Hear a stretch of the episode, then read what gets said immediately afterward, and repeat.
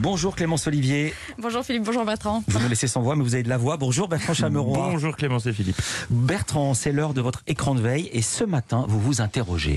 Oui, euh, dans cette époque dont le mantra est Prenez bien soin de vous. Euh, on ne compte plus les pastilles, conseils, les astuces bien-être. Hier, par exemple, sur les réseaux sociaux d'Europe 1, Jimmy Mohamed répondait à la question suivante. Est-il bon pour euh, la santé de boire son urine? Non. D'où mon interrogation, Philippe, sommes-nous perdus ou juste euh, complètement cons? Euh, Non, je dis ça parce que si Jimmy a pris le temps de répondre à cette question, c'est que des gens se la posent sérieusement. Alors, est-il bon pour la santé de boire son urine? Alors non seulement c'est inutile, mais en plus c'est dangereux. Boire son pipi, c'est pas bon pour la santé. Très bien, je le note et puis je vais arrêter de le faire surtout. Euh, et toujours à propos de conseils, après le 13h de France 2, je suis tombé sur C'est bon à savoir. Un programme court animé par Michel Simès, dans lequel le docteur, animateur, chroniqueur, comédien, directeur de magazine, Michel Simès, donc, à qui il restait un peu de temps à tuer, mais où va-t-il le trouver Nous dispense ses conseils, que des informations fiables et scientifiquement prouvées, comme l'indique le communiqué de presse. Hier, le thème abordé dans C'est bon à savoir était Un petit creux entre les repas, ça arrive. Pas la peine de culpabiliser, on peut y remédier.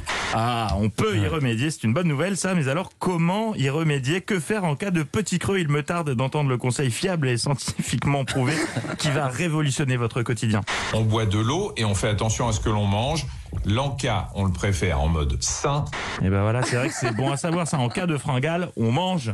Quand je pense que pendant toutes ces années, quand j'avais un creux, je léchais mon parquet alors qu'il suffisait de manger. Et attention, il y a une deuxième info, on mange quelque chose de sain. Donc vous bannissez euh, tout ce qui est choucroute de la mer et plan en sauce et vous préférez, comme l'explique le complice de Michel, Un fruit frais ou une petite poignée de fruits à coque sans sel sont parfaits pour combler notre faim.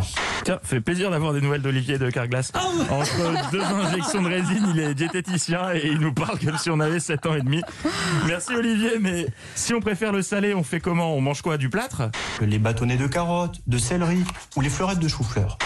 Merci, j'étais perdu. Mais euh, pour les carottes, on, on s'y prend comment pour les manger? On les découpe éventuellement un peu à l'avance pour plus de praticité. On peut les tremper dans des sauces au yaourt et aux herbes ou dans du caviar d'aubergine. Et le tour est joué. Super, merci pour tous ces bons conseils, c'est vraiment bon à savoir. Allez, moi aussi je lance ma pastille, Philippe, ça s'appellera Fallait y penser. Que faire quand on a soif? Eh bien, privilégier l'eau aux côtes du Rhône, n'est-ce pas Olivier? Oui, il vous suffit de tourner le robinet, de positionner un petit récipient en dessous et de boire le liquide transparent qui est tombé dans le verre. Après ça, vous n'aurez plus soif. Et voilà le travail Et on n'oublie pas, boire de l'huile de friture et du white spirit, c'est mauvais pour la santé. Fallait y penser. Merci Bertrand Chameroy et le tour est joué.